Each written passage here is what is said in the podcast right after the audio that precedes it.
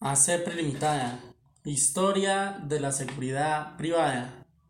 Año 1848. España. Segunda Guerra Carlista. Se crea la primera empresa de seguridad privada por decreto del rey. Ya que surgía la Segunda Guerra Carlista, el rey se lesionó y nombró un grupo de personas que custodiaran sus parcelas, cultivos y demás bienes. Conformó grupo de hombres, los más fuertes del reino, y los nombró Guardería Jurada Rural, los cuales en la actualidad aún existen y se les conoce por el nombre de guardas jurados del campo. 1948. Bogotá, Colombia. El Bogotazo.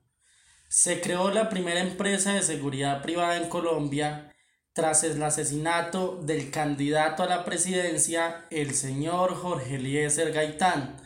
Tras los hechos, llegan dos extranjeros al país, los señores Jorge Ruiz y Buenaventura Sánchez Galindo, quienes vieron la necesidad de conformar una empresa que brindara protección a sus líderes empresarios y personas muy importantes, conformando la primera empresa de seguridad privada en el país, a la cual se le dio por nombre Covinop.